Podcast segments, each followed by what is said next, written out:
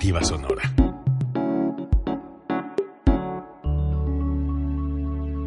Código Libre.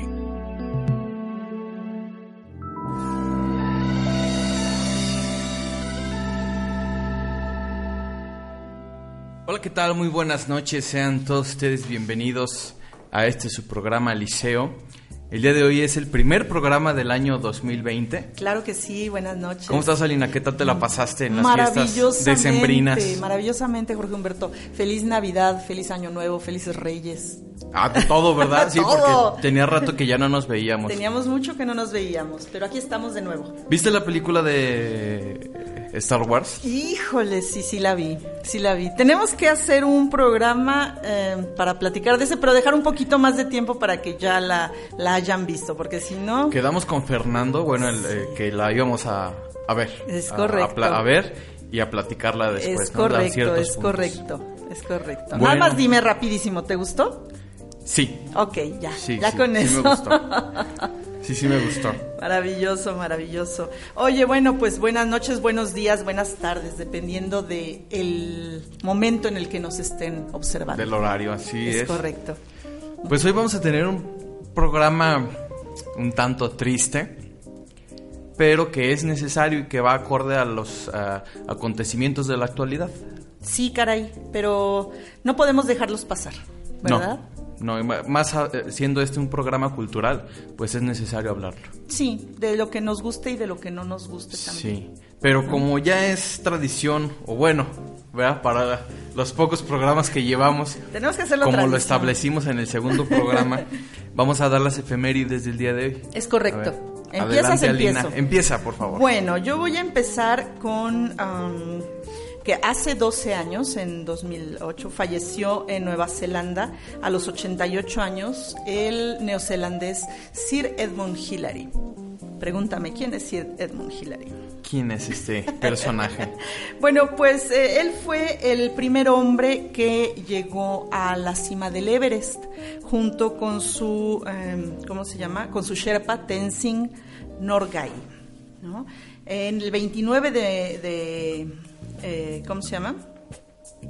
Perdón, el 9 de... estaba diciendo aquí que el 29 de mayo de 1953 fue cuando llegó, pero hoy se cumplen años de que falleció. De que falleció. Es correcto. Fíjate que él fue la primera persona que lo hizo sin oxígeno. Ok. Sí, se aventó así a hacerlo.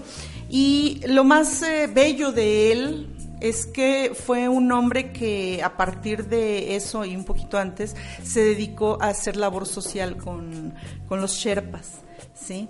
Eh, los apoyó eh, ayudándolos a tener eh, escuelas, a fundar hospitales, ¿no? Se volvió como parte de su familia y entonces se dedicó a, apoyarlos, ¿no?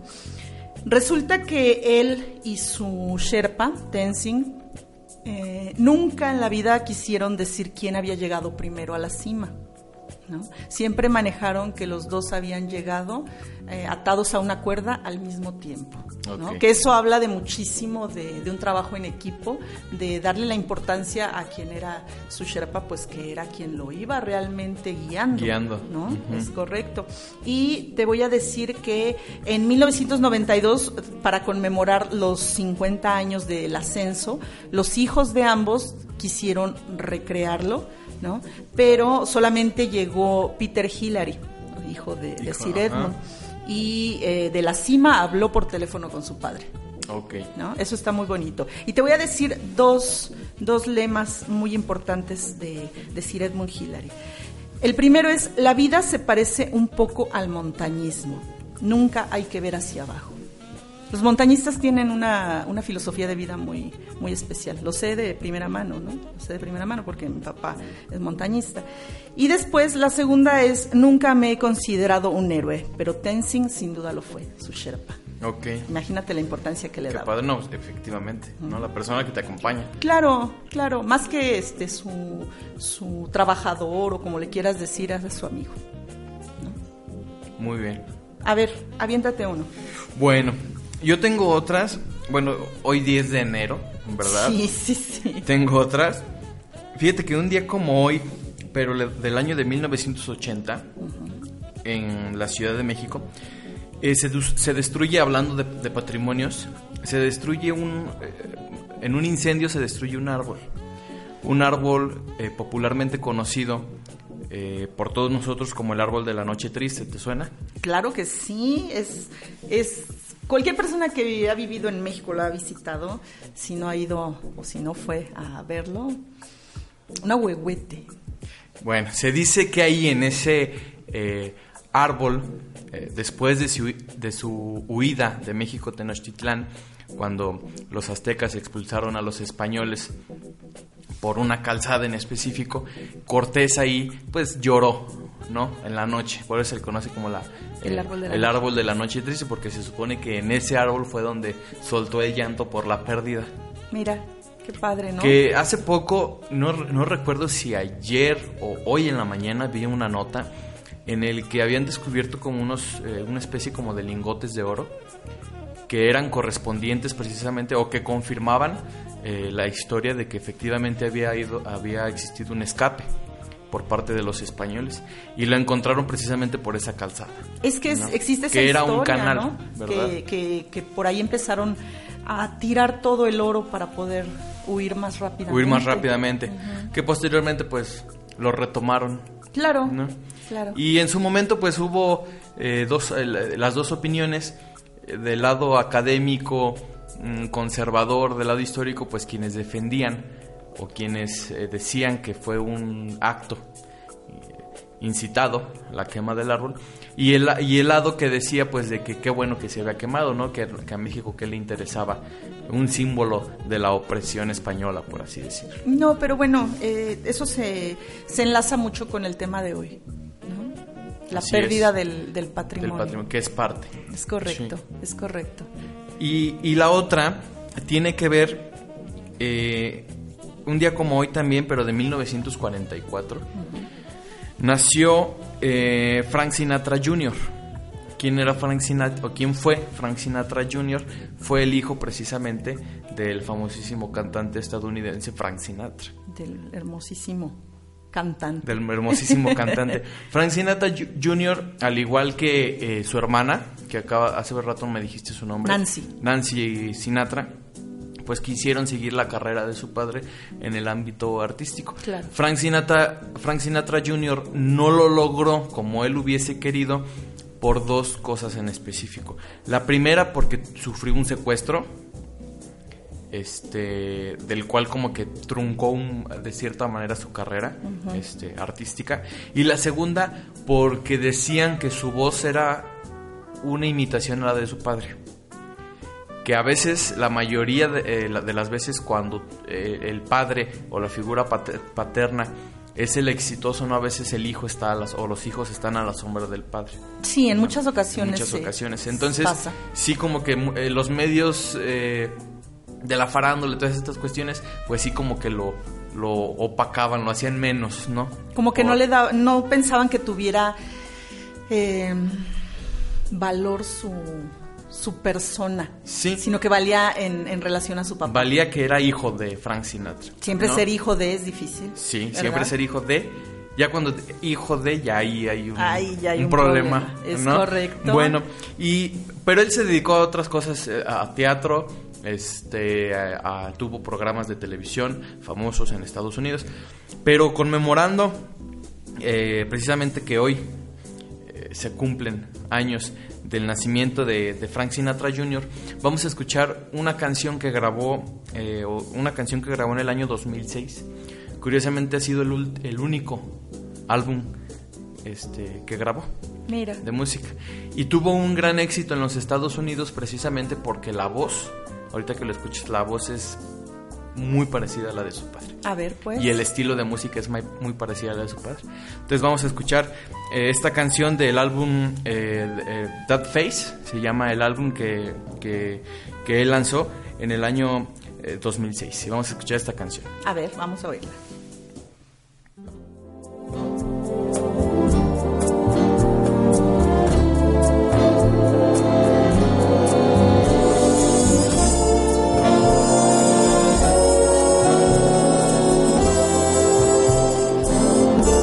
What a difference a day made 24 little hours brought the sun and the flowers where there used to be rain. My yesterday was blue, dear. Today I'm part of you, dear. My lonely nights are through, dear. Since you said you were mine. What a difference a day makes. There's a rainbow before me. Skies above can't be stormy. Since that moment of bliss, that thrilling kiss, it's heaven when you find romance on your menu. What a difference a day made, and the difference is you.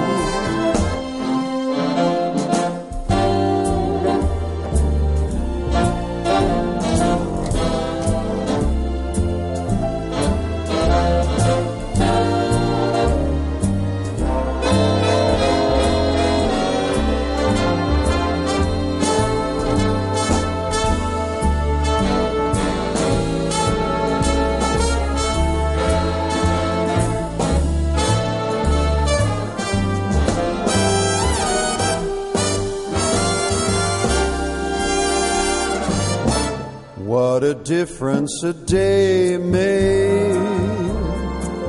Here's a rainbow before me.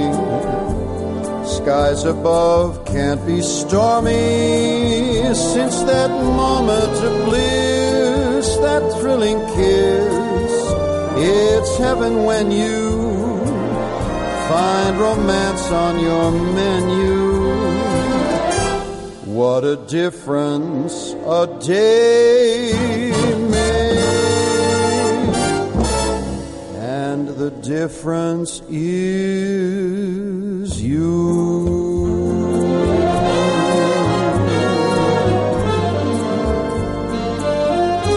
And the difference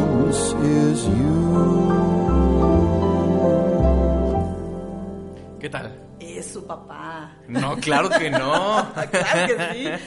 Es Frank Sinatra Jr. Mira, es muy normal en el sentido de que es lo que escuchó desde siempre. Sí. Y, y- y bueno, la genética habla también.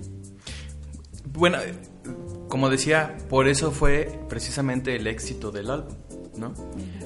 Eh, la, la nostalgia que hubo el volver a escuchar, por así decir, cantar a Frank Sinatra.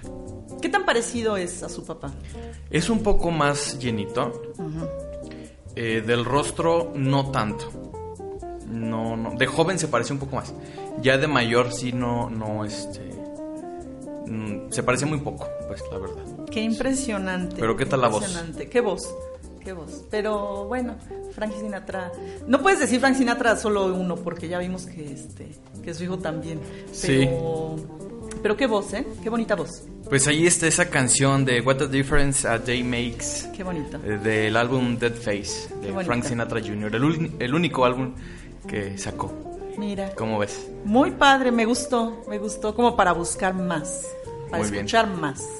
Bueno, y antes de entrar en cosas tristes, les queremos invitar para que el día de hoy estén muy pendientes de la luna, porque el día de hoy va a ser el primer eclipse total del año. Ahorita que veníamos de, de camino, qué bonito, qué lástima que el teléfono no capta la belleza de, de la luna. Pero qué hermosa se veía. ¿eh? Pues se supone que- que este fenómeno este, va a empezar dentro de 15 minutos. O sea, en 15 minutos Ocho- empieza a las ocho y media. el, el eclipse. Empieza el eclipse, sí. Se va a poder eh, ver completamente por ahí como a las 9 y media, casi 10. Qué padre. Y se va a poder ver eh, en todo México si el cielo está despejado, lo van a poder ver el eclipse total de luna. Pues sí nos va a tocar porque ahorita que veníamos en camino se veía muy padre. El cielo estaba este, despejadito. Pues así nos recibe este nuestra luna qué bonito. En este año 2020. Y para hacer nuestro nuestro primer programa del año, uy, Con qué con luna bonito, llena. Con luna llena. con luna Y llena. aparte, aparte de luna llena, eclipsada. Qué bonito. ¿Verdad? ¿Qué más queremos? ¿Qué más? ¿Qué más queremos? Bueno. Mira, a mí me gustaría decirte algo antes de. Es que no quiero yo, sí, sí, entrar, Entrar al- entrar al tema, se me hace muy triste. Pero este. eh, la otra efeméride que traigo no tampoco es tan alegre. Pero bueno, Ok. eh, la tengo que decir por deformación este, de, de gustos, ¿verdad? Hace 63 años eh, fallece en Nueva York Lucila de María del Perpetuo Socorro Godoy Alcayana. Válgame. ¿Quién era? Eh, mira nada más. ¿Qué tal? ¿Quién- ¿Qué tal? ¿Qué nombre, no? Era Gabriela Mistral. Ok. ¿no? Ah, que era ya. escritora, poetisa y educadora chilena. ¿no? En 1945 recibió el Premio Nobel de Literatura y se dio a conocer en 1914 con el libro de poemas Los Sonetos de la Muerte. Entonces, por deformación profesional, te voy a leer un poema de, Ah, perfecto. de ella. De este precisamente el libro del Sonetos de la Muerte, el número 2. El A ver. soneto número 2. Ok. ¿no? Dice, este largo cansancio se hará mayor un día, y el alma dirá al cuerpo que no quiere seguir, arrastrando su masa por la rosada vía por donde van los hombres, contentos de vivir. Sentirás que a tu lado cavan briosamente, que otra dormida llega a la quieta ciudad. Esperaré que me hayan cubierto totalmente y después hablaremos por una eternidad. Solo entonces sabrás el por qué no madura, para las hondas huesas tu carne todavía. Tuviste que bajar sin fatiga a dormir. Se hará luz en la zona de los sinos, oscura. Sabrás que nuestra alianza, signo de astros, habla y roto el pacto enorme, tenías que morir. ¿Qué tal? Ah, no, qué mujer, de verdad. Entonces, Maravilloso. un día como hoy, Un día como hoy, hace 63 años, murió Gabriela. Fallece. Mistral. Es correcto. bueno, pues es el ciclo de la vida, Exacto. ¿no? Y el ciclo de la vida era llegar a este momento. Vamos este por el tema. Vamos por el tema. pues fíjate Dínoslo, que, porfa. Eh, el año nos recibió con noticias un tanto alarmantes, por así decirlo, ¿no? Eh, amenaza de guerra después de un periodo pues relativamente de, de bastante paz, por así llamarlo. Es correcto. ¿no? de paz mundial. Y entonces amena- amenaza un poco la cuestión pues de la del aspecto de la guerra, ¿no? Precisamente en Medio Oriente, Es correcto. ¿verdad? Una vez más. Y en base a este tema vamos a hablar de los monumentos históricos, los monumentos culturales que se han perdido a causa de la guerra. Así es, así es. Es muy. Pues no es un tema padre, pero creo que es un tema que debemos conocer para saber lo que estamos perdiendo precisamente por la guerra. Sí. O lo que se ha perdido a través de la humanidad, de la historia de la humanidad por la guerra. Sí, ¿No? así es. Pues fíjate que vamos a empezar. Digo, eh, los, lo- eh, los nombres que vamos a dar, pues es ya como que los registros que se tienen. Claro. ¿Verdad? Monumentos históricos, pues yo creo que se han perdido desde el principio de los tiempos. Desde ¿no? siempre. A causas de, precisamente de la guerra. Pero cuando hubo ya como una, un listado de lo que efectivamente se empezó a perder y cuando la humanidad se empezó a preocupar o los gobiernos se empezaron a preocupar por restaurar ese patrimonio perdido a causa de la guerra, fue durante la Segunda Guerra Mundial, ¿verdad? El conflicto, el que todos conocemos, que involucró a la, a la Alemania nazi con prácticamente la mitad de los países de, del mundo, ¿no? O el eje del mal que le llamaban Alemania, Italia, Japón, contra prácticamente el resto del mundo. Sí. Inclusive por ahí México tuvo una participación. Claro. ¿no?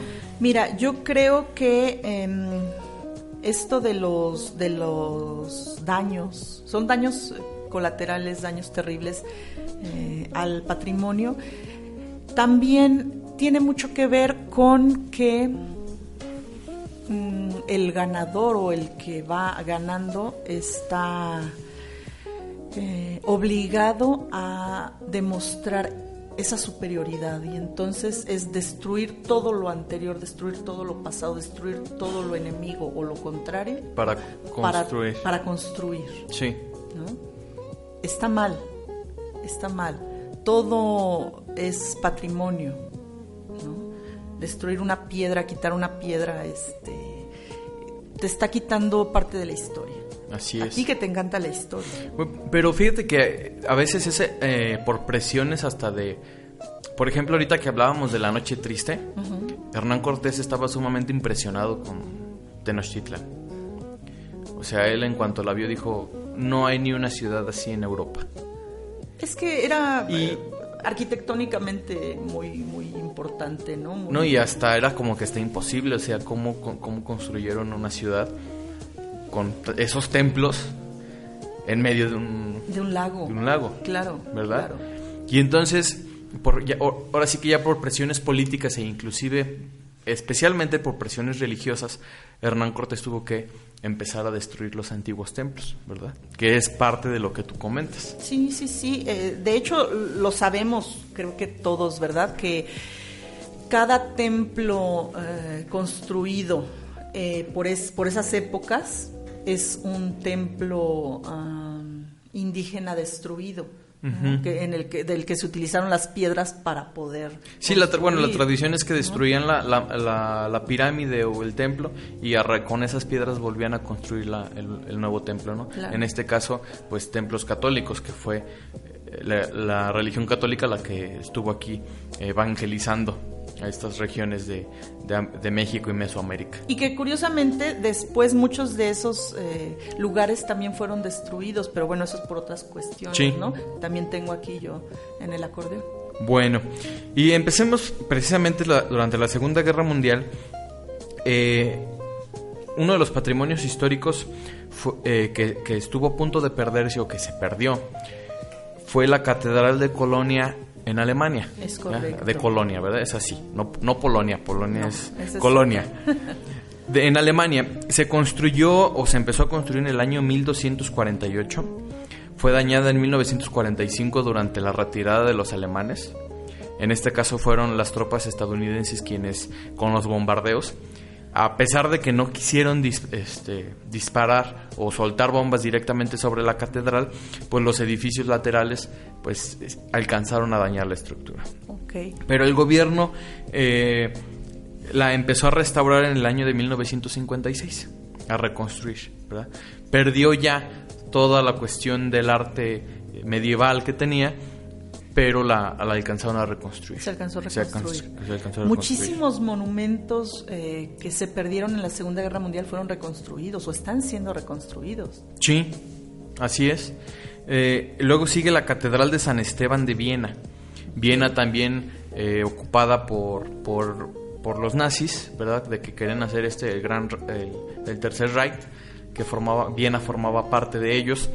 Y también fue la, eh, su, construcción empezó en 1137, fue destruida a igual en 1945 y el gobierno de Viena la reconstruyó en 1956. Mira, la Catedral de St. Michael en Inglaterra también, no sé si la tengas por ahí. Tuvo daños también, Entre 1940 y 1941. sí, con los bombardeos, con los este, bombardeos. alemanes. Ujú, sí, sí, y luego, sí. eh, lo que sí quedó completamente eh, des- eh, destruido fue el centro histórico de Varsovia, ahí sí, en Polonia. Varsovia, que fue un punto de resistencia tanto polaco como judío, de guerra- eh, una guerra de guerrillas entre la resistencia polaca eh, y judía en contra de, específicamente en contra de las SS de Hitler, ¿verdad? de las fuerzas especiales, por así decirlo, de Hitler y quienes eran los encargados de llevar a cabo el exterminio judío.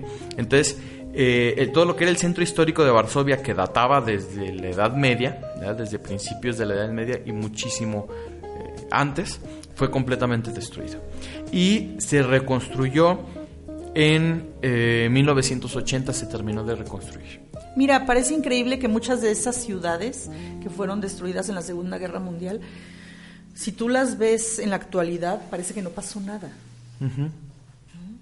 Son hasta aún más hermosas. Bueno, lo que, lo que es la UNESCO tomó como referencia a Varsovia para dar un ejemplo de la restauración y, la- eh, y, eh, recuperar el patrimonio histórico-cultural. Pero si alguna vez son afortunados, o somos afortunados también nosotros, de llegar a ir a Varsovia, todo el centro histórico de, de Barcelona, lo que van a ver ustedes, las casas, los templos, las es eh, de construcción reciente, de 1980. Mira. Porque no quedó absolutamente nada en pie. Mira. No quedó todo eso, absolutamente nada en pie. creo que la importancia de todo, de, de todo esto que estamos platicando es la documentación que existe, que además es tan reciente que hay fotos, Sí. hay imágenes, eh, hay películas de cine también, de, de todo eso, ¿no? Está bien documentado. ¿no? no se puede decir, es mentira, no existió, no, sí, sí existió. No, sí, sí existió. Y bueno, después sigue la abadía de Montecassino, Ok, eh, bastante famosa. Ahí se llegaron a se han llegado a realizar bastantes películas. Y fue destruida también por las tropas aliadas porque el ejército alemán se resguardó ahí. ¿verdad? Era una abadía.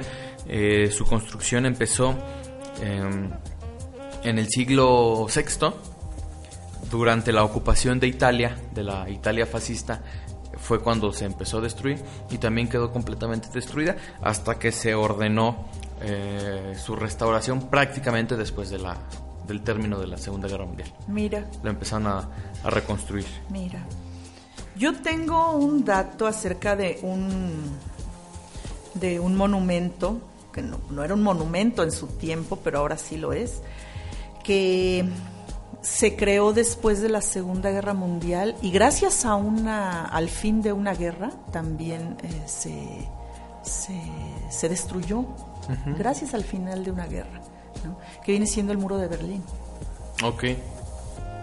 Gracias Sí, al bueno, final de la Guerra Fría se, se destruyó el muro de Berlín. Que era, digamos, la frontera entre las dos Alemanias, Sí. ¿no? que, que se utilizaba para resguardar de, de los malos pensamientos y la mala gente a, a los alemanes, de un lado y de otro. De los otro, dos pensaban que el, que, el, que el vecino de enfrente era el malo, ¿no? Sí. Entonces este, se utilizaba para eso, para resguardar. Pero, insisto, gracias a- al final de la Guerra Fría se destruyó este monumento. Y que terminó como un ciclo, ¿no? Claro. O sea, un ciclo que, que inició inclusive durante la Segunda Guerra Mundial y que terminó con la caída del muro de Berlín. Muchísima gente incluso murió intentando cruzar. Cruzar. ¿no? O sea, imagínate que, que en un momento resulta que estás separado de, de tu familia o que estás separado de, de la persona que amas. Sí, de, un día a otro ya te fuiste a trabajar y ya no, sí. ya no pudiste Ya regresar. no regresaste a tu casa. ¿No? Eso es terrible. Bastante. Esas son las, las, las pequeñas cositas de la guerra. ¿no? Eh. Ok, cuéntame más. Bueno, eh, la isla de Malta, de la Orden de, eh, de los Caballeros de Malta, fue, un- fue una, una isla que se le dio a esta, a esta orden para proteger todo lo que, lo que eran pues el peregrinaje a Tierra Santa. ¿No? Y ahí construyeron una serie de fortalezas. Y eh, la isla de Malta quedó bajo el resguardo del ejército inglés. Y fue el único bastión inglés que resistió en el Mediterráneo Mira, pero a consecuencia precisamente de que todas esas fortalezas que construyeron los caballeros de la Orden de Malta, que eran fortalezas medievales, pues fueron destruidas. A pesar de eso, muchas de ellas resistieron los embates de las armas modernas de aquellos tiempos. ¿no? Claro. Una cosa era la estructura que fue construida para, para soportar el fuego de una catapulta. Una catapulta es una estructura de, de madera que usaban antes los ejércitos, ¿verdad? Para tumbar las murallas, que lanzaban piedras grandes. Que un cañón.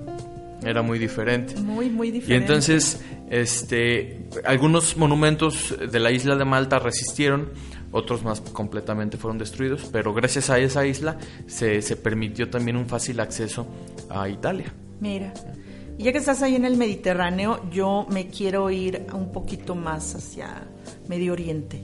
Ok. ¿no? Eh, encontré varias cosas, muchas, muchas cosas. Es, eh, es un tema no, pues terrible, ¿no? Terrible, pero quien no conoce la historia Están conde- condenados a es repetirla. correcto. Entonces, por eso tenemos que, tenemos que estudiar y tenemos que saberlo, ¿no? Algo muy reciente que te voy a platicar es en Tombuctú, en Mali. En el 2012, eh, esta ciudad histórica de Tombuctú y Gao, en Mali, eh, sufrieron daños irreparables en manos de grupos yihadistas, extremistas. ¿no? Dice, en esta primavera se destruyeron siete de los 16 mausoleos reconocidos como patrimonio histórico de la ciudad por la UNESCO. ¿no?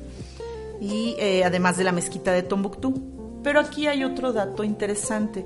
Resulta que el maliense Ahmad al-Faqih al-Mahdi se convirtió en el primer presunto yihadista en admitir su culpa por haber ordenado en 2012 la demolición de este acervo histórico. Ajá. Y fue llevado a juicio, además. ¿no?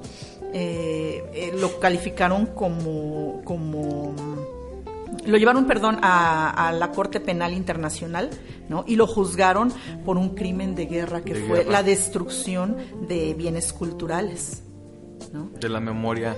Exactamente, porque era eh, conocida como la de los 333 santos. Desde la antigua ciudad africana se propagó el Islam por el continente entre los siglos XV y XVI. O sea, era eh, patrimonio, todo es patrimonio histórico, ¿no? Pero este sí lo, lo, lo condenaron, ¿no? Él lo que dijo, él pidió perdón, ¿verdad? Y él lo que dijo fue, busco la clemencia de Tombuctú, de África y de la comunidad internacional por el primer y último acto ilegal que cometo. Fui influido por gente desviada de Al Qaeda y les pido que me miren como un hijo que perdió su camino. Pero ya lo había hecho. Se arrepintió. Se arrepintió, pero ya lo había Ya hecho. lo ve. A veces a, a la mayoría de la gente o, a- o inclusive a veces a los gobiernos, eh, sobre todo a, lo- a los imperios, ¿no?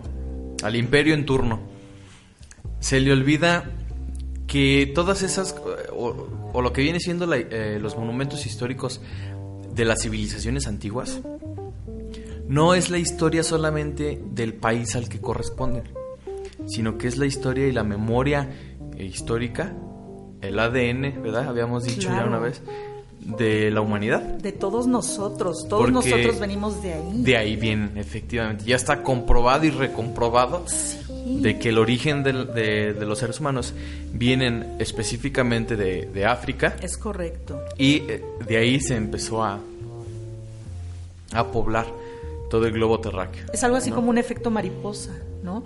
Lo que sucede en un lugar, el aleteo de la mariposa de un lugar influye al otro lado del mundo. Pues los primeros grandes imperios, fíjate que se invirtió el papel. Los primeros pasos de la humanidad, los grandes imperios estaban al sur y ahora los grandes imperios están al norte. Están al norte. Están al norte. Entonces, aún no recuerdo muy bien el nombre, pero lo que sí te puedo decir es que el que es aún catalogado como el hombre que ha sido el hombre más rico de toda la historia de la humanidad fue un rey africano cuyas riquezas de montañas de oro siguen siendo in- insuperables Mira, en África. en África. No las ha superado ni, ni ningún gobierno que tú digas. sí. De la cantidad de oro que tenía. Que fue en, cosa. en- en el continente africano. Mira. Y después de ahí, pues ya se regó. eh, los seres humanos empezaron a regar de diferentes partes del mundo. Es que después entró el dinero y no el oro, ¿verdad? Efectivamente.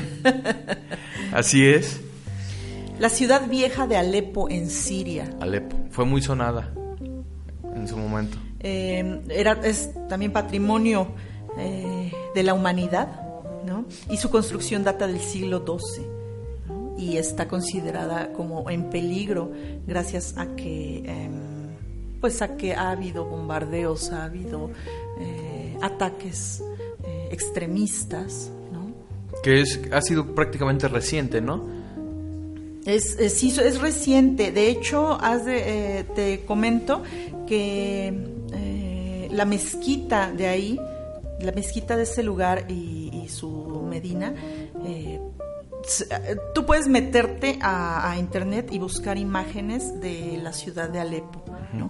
Y ver cómo era y cómo en qué, en se antes y un después. Sí. De hecho, yo creo que de todas las imágenes, de todo lo que estamos platicando, se puede encontrar imágenes. Por eso te decía la importancia de la, de la, de las, De la fotografía. de lo de la Segunda Guerra Mundial, de la fotografía, que, que documenta perfectamente cómo era y cómo, cómo es.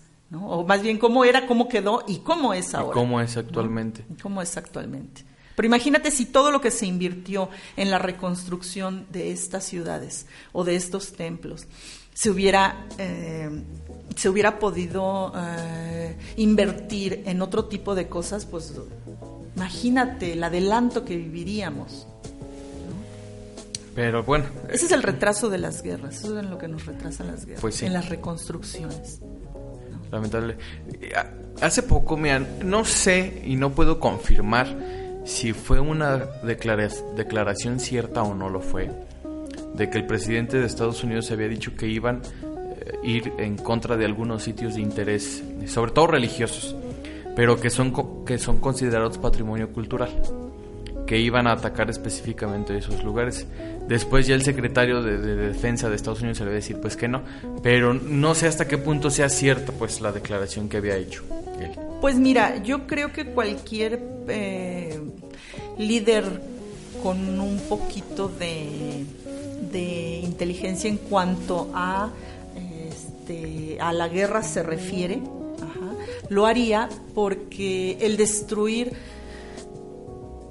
todo lo que signifique eh, la religión es como diezmar a la gente, ¿no? es quitarle un poquito de su, de su identidad Sí, o un muchito de su identidad más bien, sí. ¿no? Entonces, Eh, les da un bajón moralmente.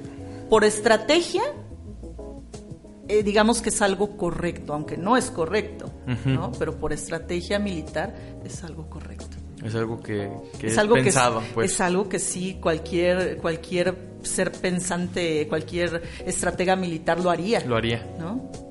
Napoleón destruyó algo así. No, al contrario.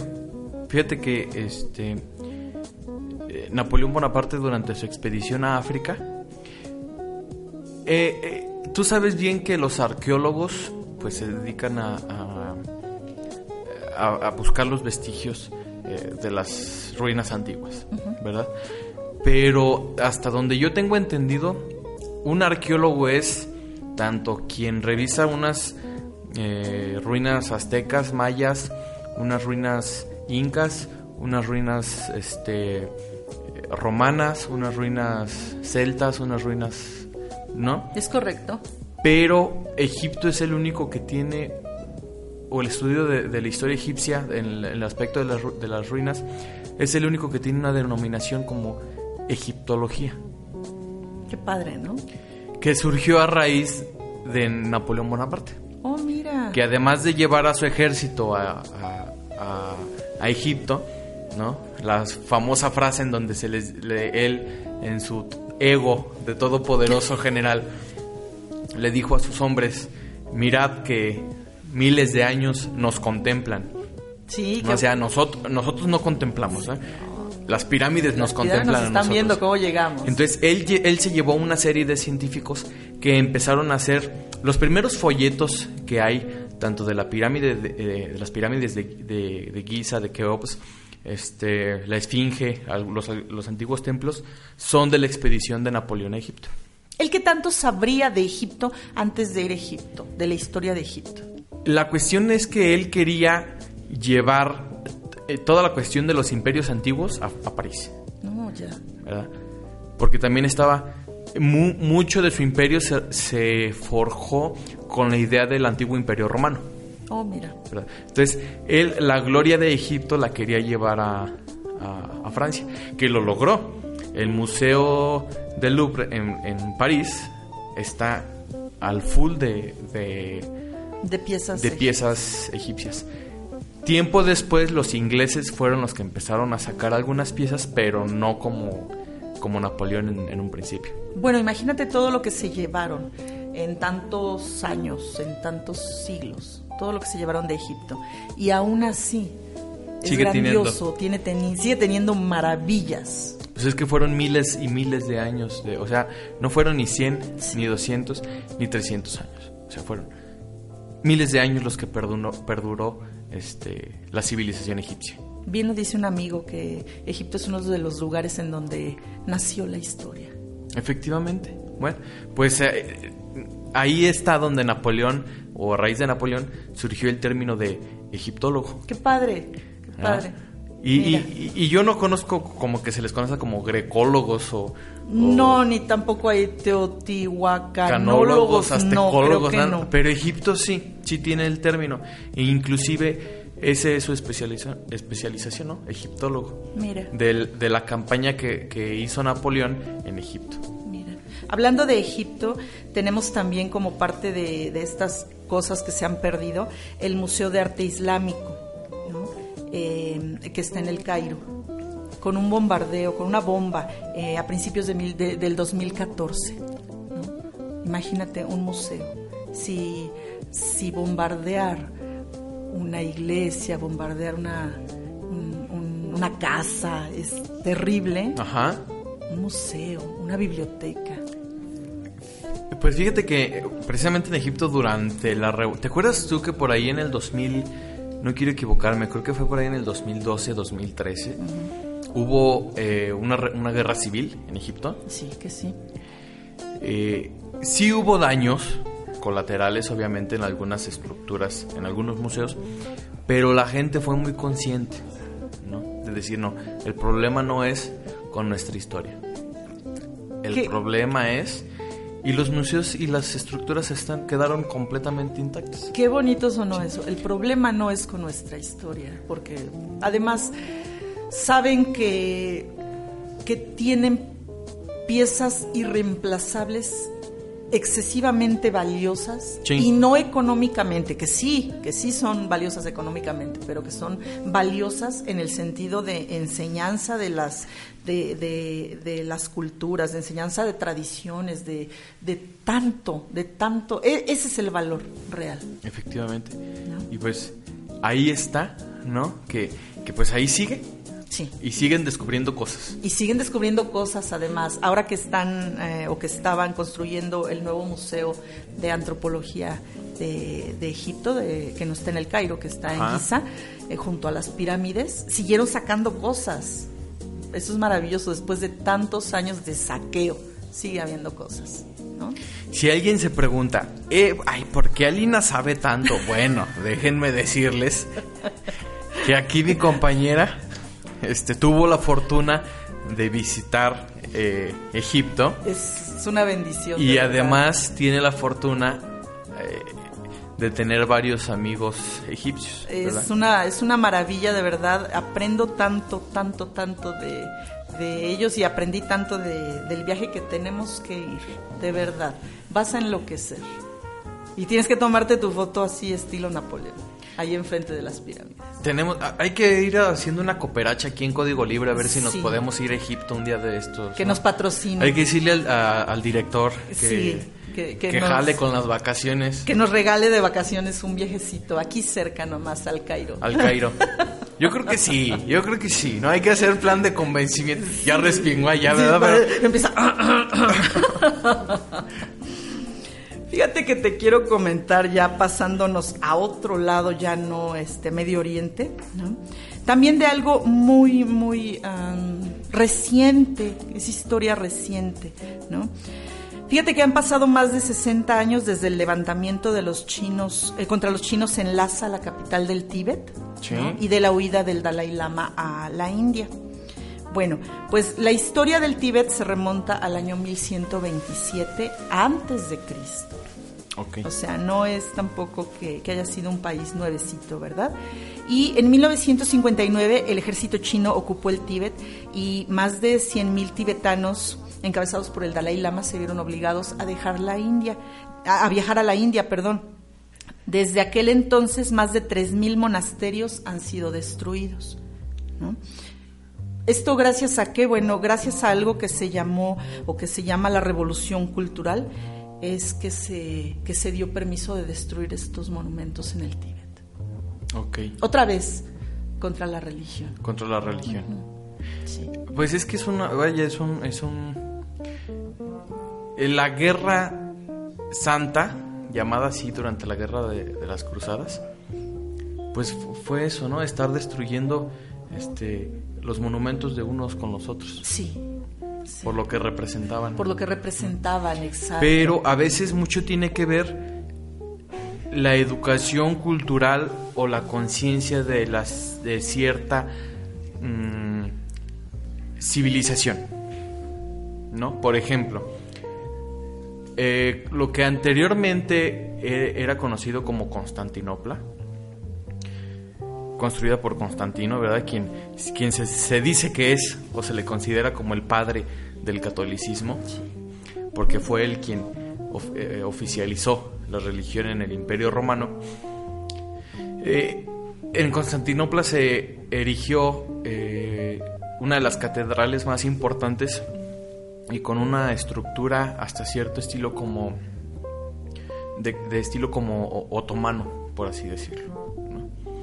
Y entonces cuando eh, los, los cristianos, que así se les decía antes, fueron expulsados de, de Cons- de Constantinopla para posteriormente pasar a formar parte de lo que actualmente es Turquía, creo que si no me equivoco, ellos no destruyeron la catedral, porque dijeron, dijo, no, ni locos que vamos a destruir esto.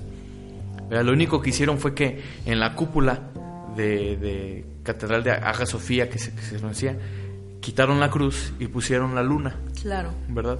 Y al interior, pues quitaron las imágenes religiosas, mm, se sabe por archivos que no las destruyeron, y colgaron los símbolos de, de Alá. Mira. Que Alá no se puede representar. No, no este, se debe representar. No se debe representar en una figura. Una- nada más por letras, me parece. Es correcto. Ya, Que es que pusieron esos, esos círculos enormes dentro de la catedral. Es correcto, es correcto. ¿Qué Es, tal? es otra forma de ver eh, el hecho de ganar un territorio o de ganar un, un monumento, ¿no? Es otra forma de verlo. Sí. ¿no? No, no, no destruir para yo construir, sino es tomar lo que está y adaptarlo. Pues es que es un tesoro. Es correcto, es correcto. Es un tesoro, y se no. debe ver con esa sabiduría efectivamente. de que es un tesoro. Saludos, Salina, a Rafael Huerta Sánchez, a Fátima Briseño, a Hugo Noé Rodríguez Preciado, eh, a Sánchez Getsemaní, a Raúl de la Paz, ese Raúl de la Paz tan ocurrente. Donde hay que invitarlo, yo creo que va a ser este Divertido, divertido platicar con platicar él. con él. Sí. Tiene tantos temas. ¿Verdad? Sí, sí, es un hombre muy, muy interesante, muy inteligente. Hay que preguntarle, ¿de qué quieres platicar, Raúl? Para ver que, que, Ándale, que- que nos saque una, una, una buena plática aquí Y lo con dejamos que... nosotros. Ándale, pues. Que se desplaye. Pláyate, sí, sí, sí.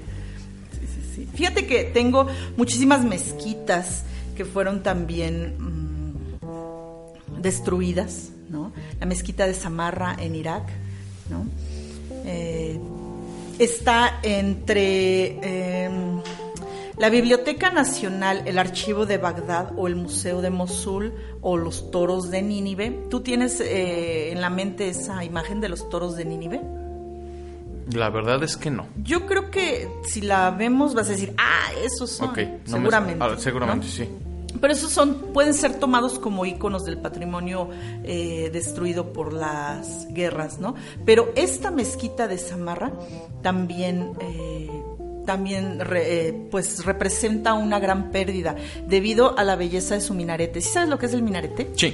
Bueno, debido a la belleza de su minarete, ¿no? que, eh, que es, eh, era cónico en espiral, ¿no? Y sus torres. Entonces, debido a esto, se puede considerar como la, la pérdida más grande entre de, de Irak de los ataques entre los suníes y los Sí, chiitas. bueno. El minarete es, eh, para las personas que nos están escuchando, eh, el minarete es un- una como torre Sí. en el cual eh, no sé el término, lo voy a, porque desconozco, lo voy a, a lo mejor tú lo puedes decir, yo lo voy a llamar sacerdote, por así decirlo, ¿no? No sé qué será, algunas, en algunas eh, religiones se les llama imanes, este, Es el, es el digamos el que... guía espiritual, por así decirlo, el... Tú dices la persona que, que canta la Que canta. el llamado Sí. a la, a Sí. la oración. Bueno, Sí, bueno. es una persona que está, digamos, eh, aprobada por la iglesia por su- la potencia de su voz y De por la voz. belleza de su voz y además por su santidad o por su pues su- santidad eh, diciéndola de un cierto modo, ¿no? O Sí. sea, por su buena onda, porque es una persona buena, Su, solem- ¿no? y su solemnidad al momento de... para bueno, poder cantar el llamado hacia la oración. Hacia la- bueno, ese- en ese minarete tradicionalmente se sube esta persona y desde la parte, parte alta es donde empieza a hacer ese canto. De hecho, eh, la, la idea es que es alto digamos que es el lugar más alto, ¿no? Ya hay edificios muy altos en todas las ciudades. Ah, sí, sí, sí, Pero se suponía que era el lugar más alto porque de ahí se podía escuchar perfectamente el llamado El a la llamado. oración. Bueno. Elena, pues casi terminamos, pero yo creo que tú traías información de algunos monumentos que se destruyeron en la Ciudad de México. Mira, eh, yo encontré que no precisamente son por guerra, ¿no? Sino más bien por la modernidad, que eso también es, eh, Otro es- punto es a otro tratar. punto a tratar, ¿no? Eh, son casas, son bibliotecas, son capillas que fueron destruidas para construir iglesias o para ampliar calles o para, en algunos casos, por ejemplo, como la capilla de la Universidad Católica y Pontificia fue demolida para poner unos baños públicos. Ok. O sea, no, ¿por Sí, tache No, ahí. Sí, sí. Otra, por ejemplo, el claustro del Colegio de Niñas fue destruido para construir un cine que funcionó en los 30 y en los 40, Ajá. ¿no? Y que pues obviamente ya no, ya no existe, ¿verdad? Ese cine como cine, como tal. Ahora son oficinas que se rentan, ¿no? Eh, el convento de San Bernardo fue partido en dos en 1861 para hacer el callejón de Ocampo que se amplió en 1932 a la anchura de la avenida 20 de noviembre. Ok. O sea, también hu- hay daño para en, en voz de la, de la modernidad y el progreso. Eso es una cosa que se da, pero sí. Ah. Pero que sí, los muy mexicanos. seguido. Perdónenos, este. Queridos compatriotas, pero los mexicanos somos buenísimos para, en pro de la modernidad, destruir el patrimonio histórico-cultural. Y muchas veces, por ejemplo, lo que construye una, una administración, la siguiente lo destruye o lo deja en desuso. En desuso, así. Híjole. Bueno, Alina, se nos. El próximo programa, ¿verdad que tiene que ser algo muy alegre? Sí, porque Nos hoy tenemos que reír mucho, Hoy terminamos un tanto aguitados. Sí, es correcto. El, el próximo programa, a ver si nos trae. Ok, a ver. Compromiso del día de hoy. A ver. El próximo programa vamos a hablar de la historia de la cerveza. Vale, me gusta. Y nos vamos a traer algunas cervezas. Este. eh, No, hombre, ir en cabina luego, luego, sí. Hasta se. Levantaron, dijeron, presente. Vamos a traer unas personas que nos hablen de la cuestión de, de cómo se elabora la cerveza Oye, qué artesanal y rico, todas sí esas me gusta. Y para empezar, le a damos gusto, un giro. ¿no? Un giro. Un giro. Teníamos que hablar de esto, pero, pero le damos un giro. Ya saben que aquí vamos a hablar de todo y a la vez de nada. ¿Sabes por qué? ¿Por qué? Porque aquí en Liceo todo es cultura. Así es. bueno, que pasen muy buenas noches. ¿Por qué? ¿Por qué nos vamos? No. Ya, No, vámonos. mira, nos tenemos que despedir primero, por favor, de, de, de la gente de cabina, por favor, a ver. Pero pues si no nos quieren llevar a Egipto. ¿Cómo no? Hay que hacer puntos. Ah, no, no, sí, sí, sí, no, sí. Muy bien, muchachos. Bueno, muchísimas gracias a Jerry, a JJ y a Felipe. A JJ y a. Felipe. ¿No? Este, ¿Qué más? ¿Dónde nos pueden ver? ¿Dónde nos pueden escuchar a partir del lunes? A partir del lunes nos pueden, así dicen que de lunes, pero no es cierto.